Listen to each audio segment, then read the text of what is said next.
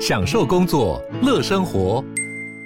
就算不在办公室，也能从容应对线上会议。HP Dragonfly 透过专业的 HP Presence 设计，内建降噪及会议快速键，搭配清晰的 Bang & Olufsen 音效，增强音讯及视讯功能。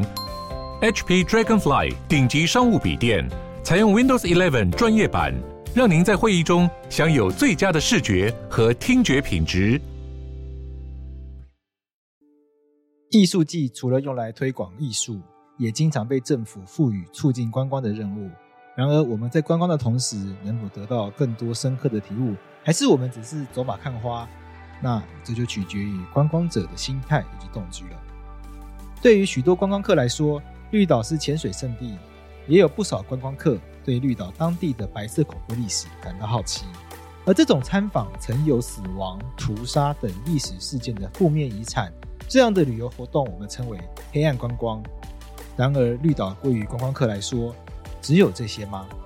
绿岛人权艺术季作为台湾唯一的人权艺术季，今年也邀请岛内散步合作规划绿岛人权小旅行。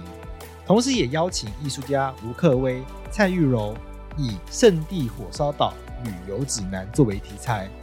而利用展览、艺术媒介或观光旅游的方式，来正确诠释结合一个地方的历史脉络与白色恐怖议题，是一件非常不容易的事情。因此，他们想要打破一般人对绿岛只有观光和白色恐怖的刻板印象。下次岛内散步，希望借由三天两夜的行程，以深度旅游的方式带参与者认识绿岛的历史以及绿岛人的在地知识。至于参展艺术家吴克威、蔡玉柔的作品《圣地火烧岛旅游指南》，由新生训导处的入口两座守卫室，抬头挺胸，比肩齐步，作为参与者认识火烧岛的旅游服务中心为起点，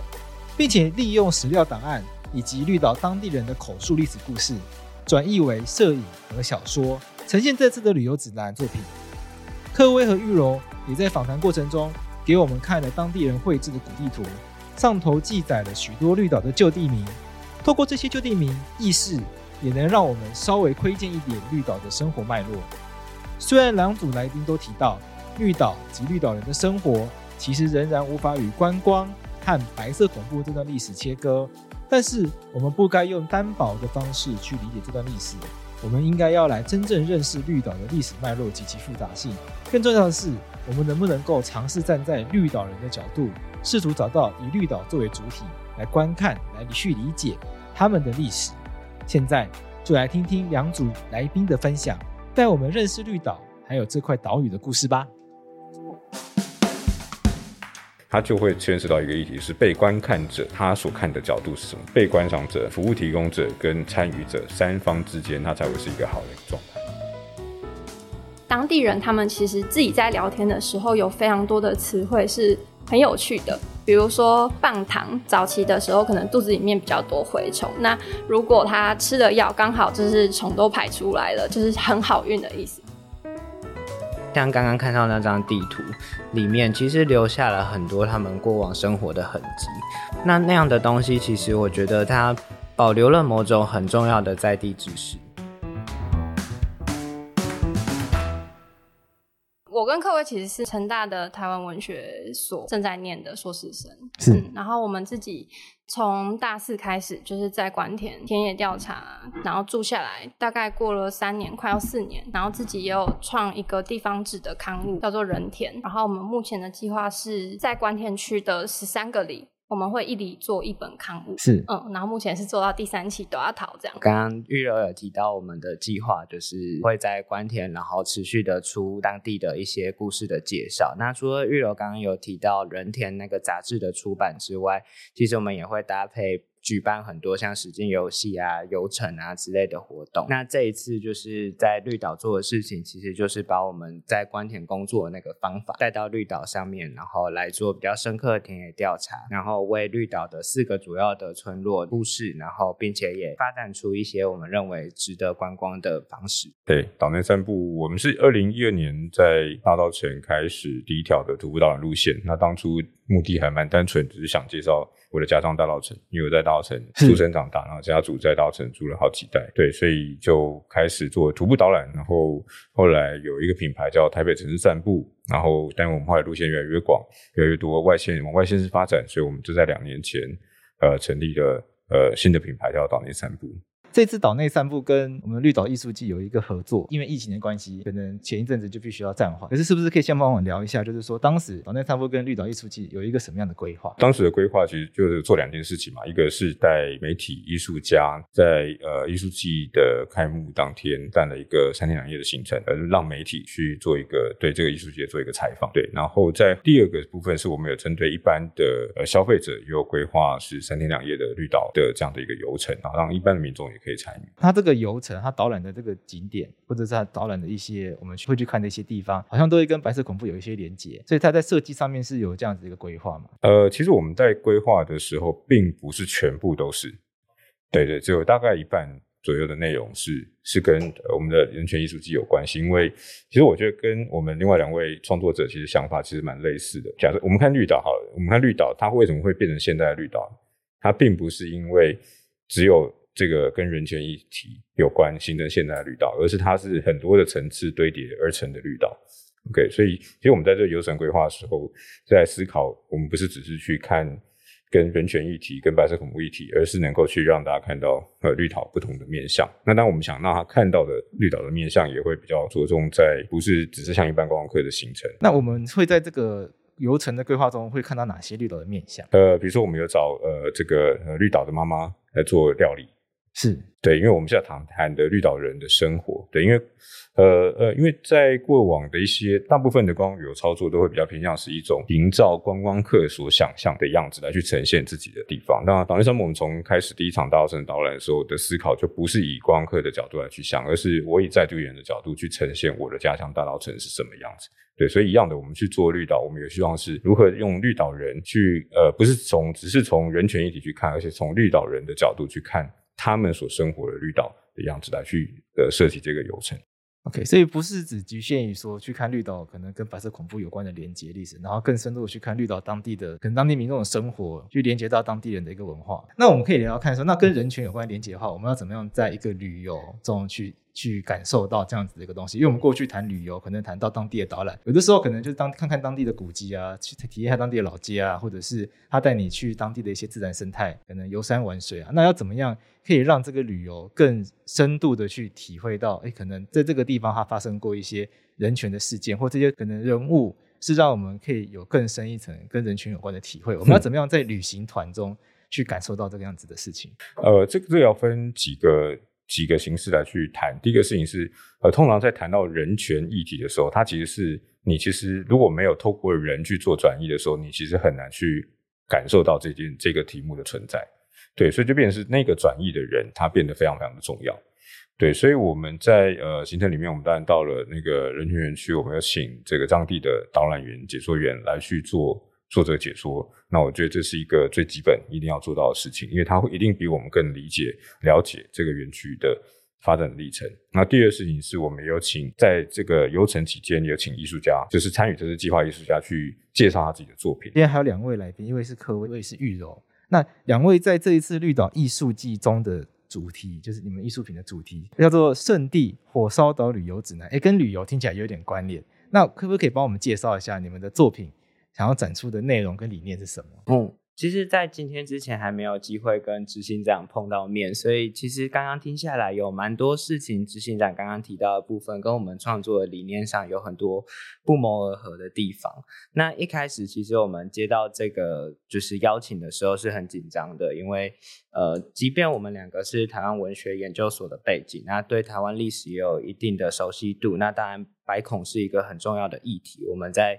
课堂上面也有一定程度的呃相关的学习这样子，可是实际上在这样的学习里面，我们要怎么变成一个在创作者位置上面，要它转译成一个好的作品，然后去谈出一些不太一样的概念，其实是一件不容易的事情。因为包括之前像就是呃法客电台有做过很多关于人权相关的讨论，那我们要怎么提出一个新的观点，其实是不容易的事情。所以我们在一开始在构思的时候，其实就是先聊天。那我过往是没有来过绿岛的，呃，我们聊一聊就发现有一件事情是，大部分到绿岛观光的人大概会有两种想象，一种想象是说它就是一个观光胜地，那大家就去玩水啊，去潜水啊，然后做一些其实很呃消费性的事情。然后另外一方面呢，就是可能就把它想象成绿岛就等于白孔的历史这样子。所以对我们来说，这两种历史其实都少了一个像刚刚执行长谈到的部分，就是少了在地人的在场。那实际上，无论是经营这些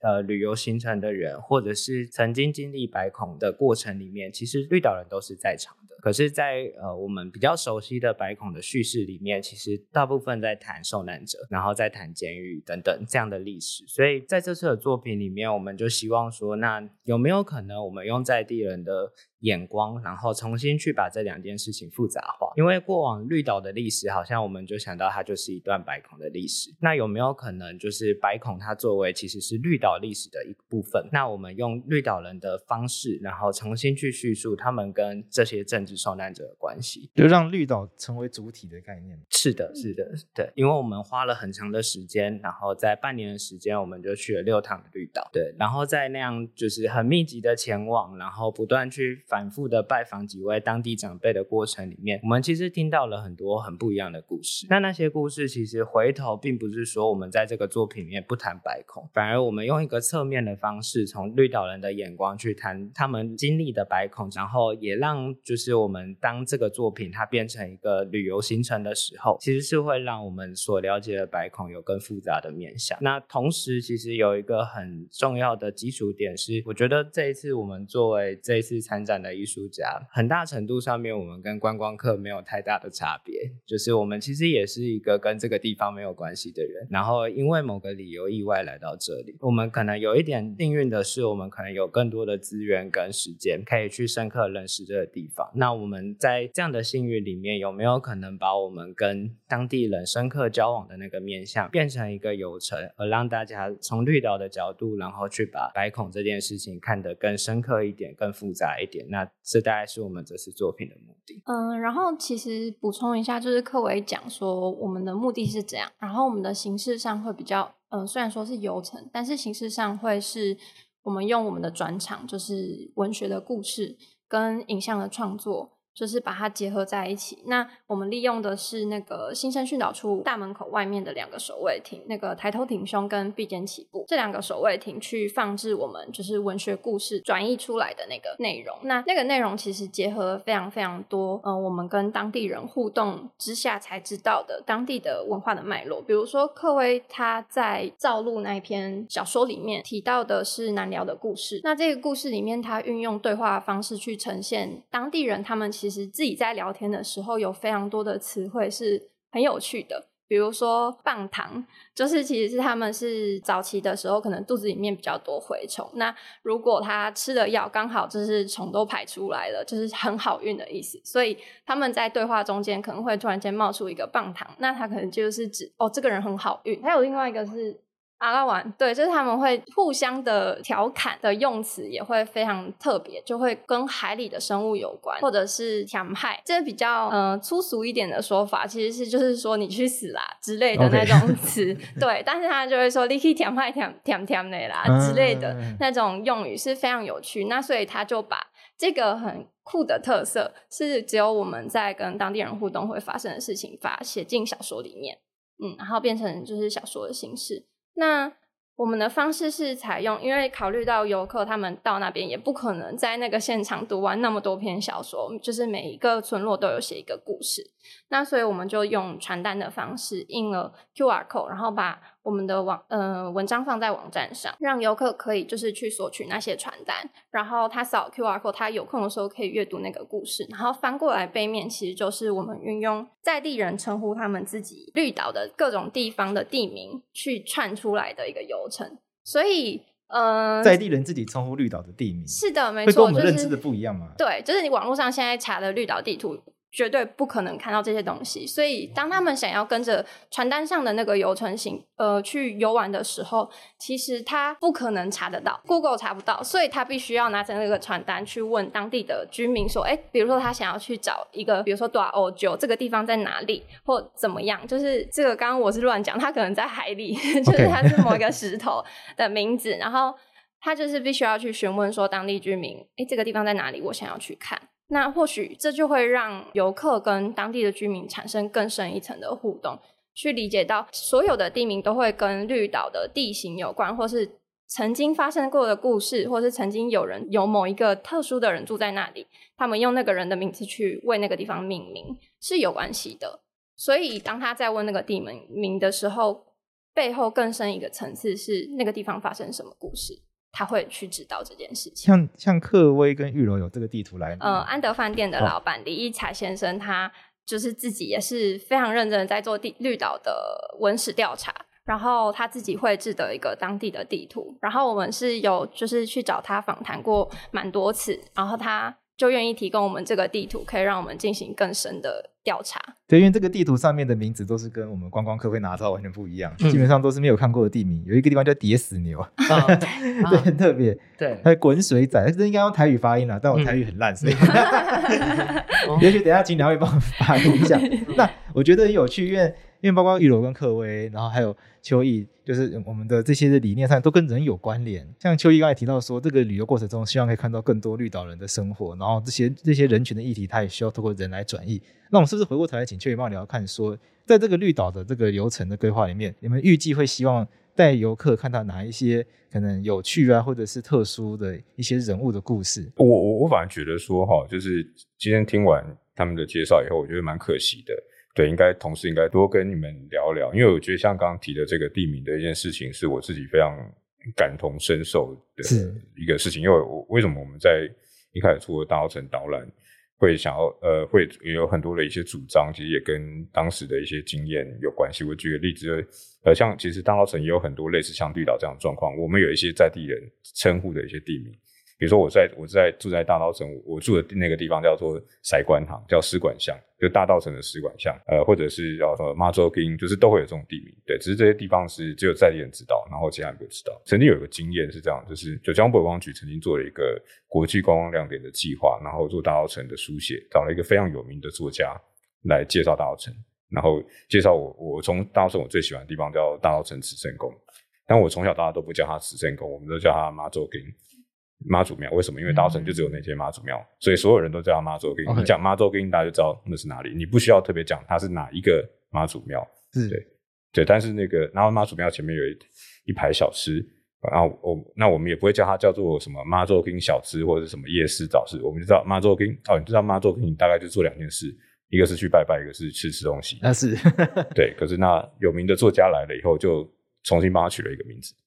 然后就输落在所有的观光文学上面。哦，对，那我觉得就是，就我刚刚听到这件事情的时候，就你们做这件事情，还有让那个民宿的老板。对，那我就觉得这是非常非常好的一个地点。对，因为这个就是说我们在做，不管是观光宣传，或是甚至在艺术创作上，也常常看到这样的事情，就是艺术家用他自己的角度去做诠释，可是那个诠释有时候可能会是跟在地的人的角度其实是会有落差。那你们在这次的这个艺术品中会呈现出哪一些人的故事吗？哦，其实我们在就是我们的作品，因为刚刚玉楼讲到，我们其实把两个守卫亭改造成有点像是呃旅游服务中心。的形式这样子，所以我们在上面其实呃，大家如果过去的话，第一个会看到的东西是，当然是我们这个作品的介绍。可是其实我们在下面列了非常长的部分，其实是我们这一次访了将近三十位当地的居民，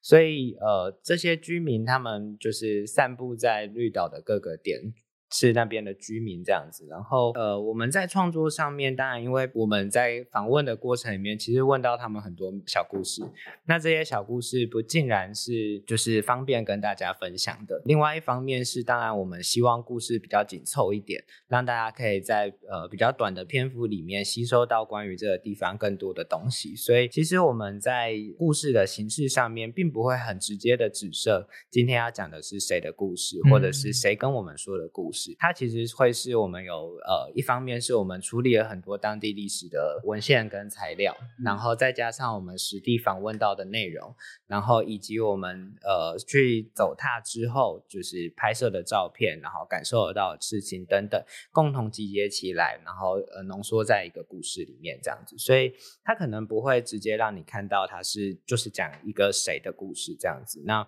我们其实也不希望就是因为我们的故事而让某个人变成就是当地的明星，然后持续的被打扰这样子。所以其实我们也不希望最后作品是这个样子。所以呃，我们会呈现出其实我们告诉大家这些故事其实是当地的哪些居民，然后很慷慨的告诉我们的这些故事。那这些名字我们列出来感谢他们，但是同时我们也不希望因为我们的故事而影响到他们原本的生活。因为我看你们的这个艺术品在网络上的有一个 Medium。那上面有这个文字的，嗯、以文字方式去呈现的，所以大家即使没有办法到绿岛，也可以透过看你们的 Medium 来看你们这些文字的故事的叙述。那我看它有分为有，比如鬼温泉、南寮造路、中寮填海、公馆盘，这些是什么意思？因为现在就是我们会挑的四个这个村落，其实是就这四个是村落，对，这、哦、前面四个是村落，okay, 对，所以温泉也是一个村落，是的，哦，有一个村落就叫温泉，OK，它就在就是很有名的朝日温泉旁边、对，所以是以那个命名的。然后，呃，会挑这几个村落，其实比较直接的原因是说，因为现在绿岛其实它过往其实存在的村子绝对超过这个数量。其实很多我们现在看到整个被林头淹没的地方，其实都曾经有过村落。那我跟玉柔这一次没有。没有那么多的时间去呈现在这次的创作里面，但我们其实去绿岛这么多次，花很多的力气去把一个一个废村找出来，所以大部分的村落我们其实大概知道位置在哪里，然后甚至也下去呃拿开山刀穿雨鞋下去，然后去找到它的遗迹大概在哪里。但我们最后虽然做了这么多去寻找废弃村落的工作，可是最后选择这四个村落其实是绿岛现有的大家会居住的村落，大概是这四个位置这样子。那会这样选择的原因，是因为其实民宿也都在这四个位置，可是。大部分玩水的景点或大家会去的地方，反而不在这些地方。在这样的落差里面，我们觉得其实大家去绿岛一定是三五天起跳的这样的状态，一定会有一段时间。那你每天睡在那个地方，我觉得就是你晚上的时候，我给你一个关于你住的这个地方，你脚下的这块土地的故事。我们觉得这样的方式会更切身一点。片名上面就会先取中寮、南寮、公馆跟温泉这四个村落，它是就是我们书写的主要的场域是在这个地方。那后面刚刚提到的那个部分就是片名，然后我创作的部分是中寮跟南寮，然后它刚好就是填海造陆这样的呃一句话裁成两个部分的故事这样子。当然它中间有一些小小的关联。然后玉楼的部分就是公馆的部分是潘这个小说，那呃温泉就是鬼这个故事这样子。所以呃。在 Medium 上面呈现的大概是这样子的内容，就是虽然我们都会有一些就是自己的想法，但其实内容上，比如说温泉这个地方，我写的是鬼，但其实是因为我们经历一场呃温泉村他们特有的土地公生日五到九天的庆祝活动，然后我们几乎每一天的早上跟晚上都去一次，然后去跟他们一起参与那个活动的各种过程。其实这篇故事就是在讲关于神明跟这座岛之间的关系究竟是什么？嗯，他探讨其实很多关于就是这个地方的各种建设上的变动，或者是地质上的变动，各种不同的民宿加入了，然后可能各种汽机车加入了之后，这个岛是如何改变的？区分跟就是选择这样子去分段落是这样的原因。我有一个好奇的问题是，为什么要从新生训导处出发？就是选择这个地方是有有特别的原因吗？它其实是在呃战后最早就是。呃，政治犯所就是被关押的地方是叫新生训导处。那其实那个年代大概是五零年代到七零年代之间。那我们在询问故事的过程里面，其实大部分长辈最多回忆的部分也是关于新生训导处时期。那因为这个时期其实是特别的，就是它跟后面绿洲山庄的刑呃监狱的形式其实不大一样。在新生训导处时期的时候，其实政治犯是。会有一些机会，因为需要劳动、需要采买等等，它其实跟居民有很多很多互相交织的关系。他可能跟他甚至可能会去跟居民租地，去买猪肉，然后上山砍柴，然后去采集植物等等。所以，其实，在新生训导处这个时期的政治犯，其实是有很多很多的时间会去跟居民接触，然后会去认识这座岛屿。那在这样的状况之下，才会让居民对于政治犯是有很多回忆的。到了呃绿绿洲山庄时期的时候，其实大部分的政治犯就被关在一个就是小房间里面，比较是大家现在概念里面监狱的那样的形式。那在那样的情况之下，就比较少居民跟政治犯之间互动的故事会出现。那在新生训导处时期的时候，会有那么多回忆，是因为它的。呃，监狱的形式其实跟我们现在所熟悉的那一种关在一个小房间里面的形式是不大一样的。其实很重要的意义就在于，其实呃，对于当地居民来说，最有影响的其实是那一段时期。那那个时期其实影响到他们的医疗资源，影响到他们的教育，影响到他们捕鱼、种菜等等的方式，甚至他们有很多友谊，然后爱情都发生在那个时代。我相信我们的作品放在这边，其实会比起如果放在绿洲山庄那边更有意义。我补充一个小细节好了，嗯，居民印象最深刻，对新生很好很好的印象，是因为就是他们说过年的时候，新生都会有踩街的队伍，就是会有可能舞龙舞狮啊，或是踩高跷啊，会有一些热闹的活动，是从新生训导处出发，然后经过公馆、中寮，一直到南寮的大街上。那个时候的小朋友，现在的阿公阿妈啦。就那个时候，他们还是小朋友的时候，就会跟着那个队伍一路一直走，然后很热闹，很热闹。其实是我们这次嗯反复的田野调查中，长辈们不断的告诉我们，他们觉得对新生印象最深刻的过年的采节活动，就是受刑人会出来办舞龙舞狮。嗯，对对对。然后他们说，呃，那些戏服啊，或者是舞龙舞狮的那个板子。全部都是新生自己做的，然后做的非常漂亮。然后他们说，平常是没有机会看到这么多色彩缤纷的，就是衣服啊，或是表演者出现。然后对他们来说，那就是一个他们最开心的嘉年华。这样，所以在绿岛这个岛上面，当地人其实跟上面的受刑人有这种某种程度上的连接。嗯，其实是蛮多的，就是说他们不只是呃过年的时候有彩节，其实他们平常也会有演戏。然后那个戏剧的内容其实有，当然有部分会是就是呃官方希望他们演出的内容，但是因为 其实这些官方的人，他们大部分其实是听不懂台语的，所以他们其实会在里面偷藏一些，用台语偷藏一些他们想要讲的话，然后。当地居民听得懂，然后他们自己听得懂，然后就会有一个他们自己的内梗出现这样子。然后在他们在做这些就是呃戏剧的排演，然后有服装、有景片等等的时候，其实都有很多机会是要跟当地居民合作，拿到一些他们想要的材料，然后他们才可以去把他们这些东西完成。所以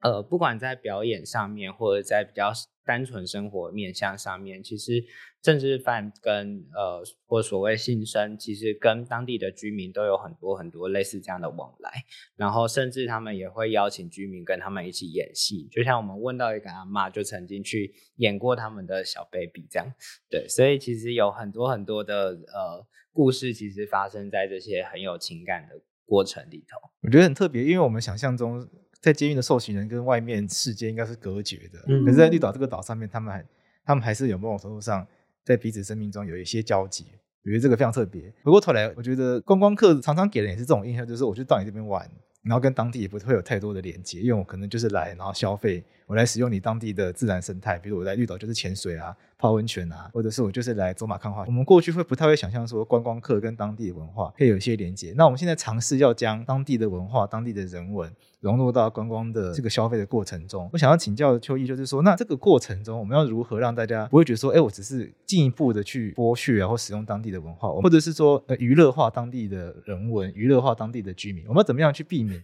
有几个路线，我们做万华青社的议题，甚至是谈当茶室啊，或者是流莺的议题，或者是林森北路的酒店。对，我们还做过殡仪馆，殡仪馆，殡仪馆，我们做过第二个殡仪馆的导览，还做过两次坟墓的题目也做过。呃，我想让大家去破除一些刻板印象，或者是去更深入到你所看到的这些表象，它背后的更真实的样子。可是当你要去突破的时候，他就会牵涉到一个议题，是被观看者他所看的角度是什么？他是不是对这件事情他是一个愉悦的？比如说我刚来之前我在看一个那个斯卡罗的一个介绍，其实有一些部落的人是并不不满意这个斯卡罗呈现的方式。哦，是因为他现在剧用这样的方式呈现的时候，内容其实跟可能跟事实不符，所以就会造成是部落的人他会觉得说，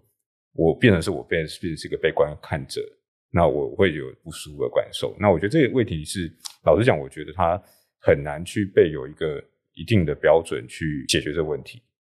对，这是很很困难的，那而且是是跟整个时代的氛围呃有关系。那我举个比较极端的例子是荷兰的那个红灯区，他们过去。会被视为是一个观光客把橱窗女郎当作是一个被观赏的对象，所以他们现呃大概前两年开始禁止说观光客不得对这些把他们当作是一个观赏对象，就已经有有一个这样明确的规范。对，但是在此之前，这件事情是大家觉得是很平常的事情，可是价值观改变以后，这个行为就被禁止。到底是谁来去从事这个消费？那从事这个消费的这些消费者、这些游客，他的心态是什么？这件事情是很重要。我今天来参加的消费者游客，他目的是我想去理解到原来这个城市里面，呃，有跟我完全想象的不一样的人在林森北路生活，在万华生活。我不知道宾馆里面原来是这个样子，我不知道原来绿岛。不是只是一个潜水，它其实还过去有一个政治犯受难的地区，被观赏者、服务提供者跟参与者三方之间，它才会是一个好的状态。那我们这次在绿岛这个游程上，我们有细上去打破什么样的刻板印象吗？我们的策略是这样的，就是说，毕竟它还是一个旅游行程，所以我还是要让它看起来像是一个到绿岛旅游的行程。我还是要运用一些大家对绿岛的刻板印象吸引你进来，我还是会排了一些浮潜的行程。有，对对，你还是会需要这个东西。难免大家毕竟出来玩。对，那你至少用这个点进来的时候，我不会让你觉得 这行程三天两夜是一个呃学术考察团这样的，那就可以了。因为我们想沟通的对象还是在同温层以外的社会大众，而不是在这个同温层以内的人。那你就要用这样的手棒来来来去操作。对，但我最近有帮他，我们最近有在帮台湾文学馆做一个文学路径的计划的策略，也是这样，就是因为大家。听到谈文学就不想进去那个文学馆了，所以的策略就是我做一个游程，是这个地方附近很好玩哦，然后什么哪一个作家在哪个地方做了什么事情，很有趣的事情，讲一些地方的风土、物产、小吃。那你进来了以后，我再告诉你，哎，其实他这边有一个文学馆，那你就可以再走进来。两位这一次会怎么看说旅游观光的这样子个方向去去做一个包装，包装我们的艺术品，也会有相同的疑虑，说会不会让人家觉得我们在消费当地的历史，或消费当地的居民？会会会不会有这样的担心？其实我觉得，无论是这一次，就是可能是人权的议题，或者是嗯，可能要讨论到白色恐怖，还是就是我们自己在官田做了很多的嗯田野调查之后，我们做了可能实境游戏，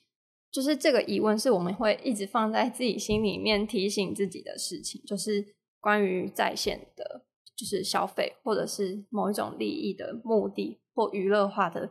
疑虑，这样子，就是对我们来说是。非常不想要不想要发生这件事情的，所以就是在呈现方式上面是呃困难的，但我们可能也还没有还没有确切的答案，但是我们会觉得我们可以先从我们的工作方法开始，就是我们两个自己工作上的心态，就是如何去面对到这个地方，然后在采访这些人的时候，听他们的故事，记录他们故事的方式，就必须要有不一样的观点。举例来说，就是我们不会就是先有预设什么，我们来到这个地方，我们可能就是要听到哦，这个阿嬷，我就是要问他可能海菜的故事，而是我们跟他说，我们去跟他聊聊天，可不可以？那他可以就是坐下来，然后可做他平常本来就要做的事情，然后我们坐在旁边听他说，或者是就是问他，哎，那现在在做什么？我们是希望可以顺着当地人自己生命的脉络。去做日常的行为，然后我们是在旁边让他带领我们去体验那一段，而不是我们指挥他说：“哦，我今天要听到什么，我今天想看什么。”克威刚刚有提到，我们其实一到五月每个月都花了一个礼拜的时间是待在绿岛，然后每一天的行程就是早上非常早出门，然后就开始拜访。然后走某一些我们听说阿公阿嬷小时候可能喜欢去的地方，现在已经是林投树非常多，然后竹子什么就是非常茂密的地方，所以我们就变成是会安排个几天，然后自己带着开山刀跟雨鞋，直接去开路开出来，看他们到底说小时候他阿公阿嬷曾经住的那个悬崖下面的村落到底在哪里，然后去。用我们自己的身体跟我们的时间去感受他生命曾经经历过的那一段。我们自己啊，一厢情愿的相信，就是我们透过这样的工作方法创作出来的文学作品跟影像作品，不会仅仅是，哎，我告诉你这个地方很漂亮，或是啊，我告诉你这个故事很好听哦，或者它很猎奇，它有什么传说故事，这里有鬼啊，然后很可怕，所以你们可以来看。的那种态度，我们会希望透过这样的算是蛮刻苦的 工作方法，就是可以把我们的精神就是融入到作品里面，让嗯观众读者可以感受到。那进一步的，就是不会变成说他们可以把他们变成一个奇观去观览。然后在呈现上面，其实呃一开始因为它是人权艺术季，所以我们必然。嗯，会需要直面白孔这件事情。那刚刚有讲到说，我们用地方的方法，然后去重新把白孔复杂化。其实，同时我认为它也是一个呃比较软性的手法，就是因为地方并没有被政治化，或者是它并没有那么多特别的象征，然后并没有那么多就是既定的意识形态，然后说。搅动对于这个地方的理解，所以如果我跟你说，我跟你讲中寮的故事，大家并没有防备心，我们可以比较比较找到一个沟通的平台，告诉大家，我今天先跟你说，在你所居住的这个地方发生的故事，但是这个故事里头，这个人的生命里就是碰到了白孔，就是碰到了政治受难者的故事，所以我必须告诉你这件事情，但是他的起头是。在这个人的生命里头，在他所生长的这块土地里面，真的经历了这么一段故事，所以大概是这样的方法。我们我想，我们找到了一个比较软性的方式，去告诉大家，究竟他们就是在这座岛屿所经历的这个短短的几天里边，可能嗯、他踏过的地方曾经发生了什么事情。最后三位这样子参与绿岛人权艺术季下来，有没有一些心得可以跟大家分享，或是有没有感受到一些诶哎，好像跟我过去理解的绿岛又有更多一层不一样的认识，对绿岛不会有这样的感受。想要利用最后这个机会跟大家分享。其实这几年，我觉得台湾慢慢把它转向是用人权的角度来去思考的时候，它相对来讲看起来是弱化一个呃白色恐怖对的一些议题，但是其实我认为它反而是能够更回到了一个呃整个社会大众呢去看白色恐怖这个议题，不是一个外来的人去看白色恐怖，而是你谈人权是我也在这件事情里面。我们是一起在谈人权，因为白色恐怖也是跟人权有关。这次艺术季虽然是因是我们认识绿岛的一个开始，但是其实我们也在积极的准备新的计划，然后想要继续在绿岛去做更多的作品，然后去跟这些我们呃这一次创作过程里面接触到的。其实就已经是好朋友的这些居民们，然后持续的接触，然后一起用某种形式上面生活在一起这样子。其实绿岛人会让我觉得很感动的地方是，像刚刚看到那张地图里面，其实留下了很多他们过往生活的痕迹。那那样的东西，其实我觉得它保留了某种很重要的在地知识。那那样的在地知识，其实会很提醒我们，就是。现在的这种很现代化的生活，然后因为各种各种各式各样的现代性现代化所造就的当代，其实并不是唯一的生活选项，也不是人唯一可以生活的样子。在他们的地图里面，你可以知道，他们因为那边有几只鸟，所以他们就会用很危险的方式去抓鸟，然后用很危险的方式去采紫菜。然后这个地方适合种稻子，这个地方适合做什么？其实整块岛屿是他们共同跟这个环境里面选择出来，或者是共同磨合出来的某种最佳解的状态。那个最佳解并不是我已经想好、擘画好这块土地要做什么样的利用，所以我现在就推土机开去了，然后我就可以做这件事情。它并不是，你会被环境拒绝。然后会被呃各式各样的环境所影响，所以在最后最后，他们在他们各种磨合、伤害跟残忍里面，找到了一种他们最终可以在那个地方活下来的方法。而那样的方法跟那样的故事，其实某种程度上面还存留在这些长辈的记忆跟言谈里面，而且甚至是怀念的。那我觉得呃，在这样的过程里面，其实就是无论作为一个人，或者是作为一个。呃创作者的状态里面，其实都学习到很多。我自己是觉得参与过这次的人权艺术季，我们自己的田野调查之下，虽然回扣到我们的主题是圣地，就是我们可能是要推翻哦观光圣地或者是人权圣地这两个概念，但是就是其实到最后，我们想要呈现的那个复杂性是，其实岛上的居民现在维生的方式，的确就是可能就是开民宿，或者他的早餐店，就是关于旺季的任何事情，所以我们并不能真的。就切割说好，那就不要观光，或是那观光化就不好这件事，因为它其实跟现在的绿岛居民生活是紧紧的绑在一起的。那又其实又因为现在疫情的关系，然后我们在绿岛人的社团里面，就是也长期的在关注，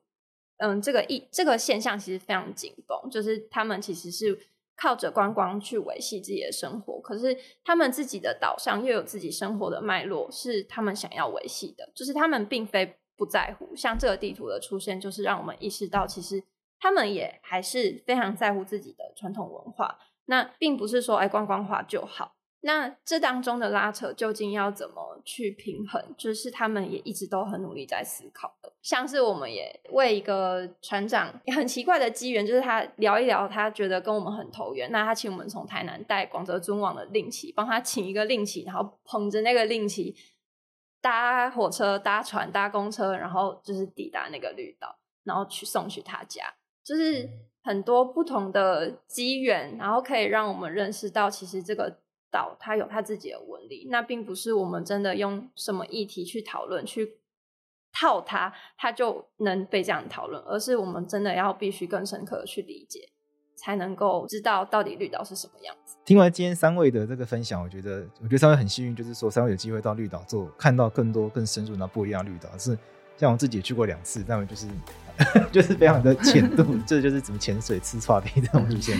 然后我们的疫情也逐渐趋缓，所以也许未来大家就有机会，也许未来岛内散步的这个旅旅游行程就真的可以实现。那大家有兴趣的话，到时候如果真的可以实现的话，欢迎大家参加。也希望大家没有办法去绿岛的话，我们两位艺术家的作品《圣地火烧岛旅游指南》，他们在网络上面，在 Medium 上面有他们文字的作品，那也有杂志的专访。那当然有机会亲自到绿岛的话，那当然是更棒的。那我们今天节目到这边，谢谢三位，谢谢，谢谢，谢谢。